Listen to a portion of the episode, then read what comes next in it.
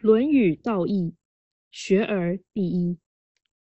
子曰：“学而时习之，不亦说乎？有朋自远方来，不亦乐乎？人不知而不愠，不亦君子乎？”白话翻译：孔子说，治学而不断复习所学，岂不是一件快乐的事啊？有同道从远方来访，切磋论学，岂不是一件令人高兴的事啊？自己求知问道而不介意他人的忽视，岂不是一个君子的高尚风骨啊？道义阐释：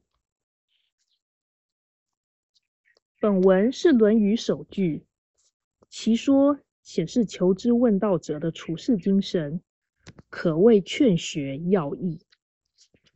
学而时习之，是求道者的基本功课。因为求知是为求道，求道即是求知。有朋自远方来，是治学者与同志论道的盛事，故为可喜。此处词义解说，朋。为朋友，然而此处文艺脉络中的朋友，显然是问学求知的朋友，并非生活中的一般朋友。人不知而不愠，是追求真理而不计功名的人必然的胸怀。此为天真之心与伟大之志，凡夫难以想象。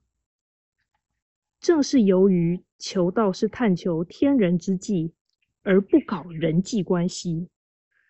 所谓有朋，不是普通朋友，而是同道，这才是有志者之所重，但也是他所不强求或必须的世间情谊。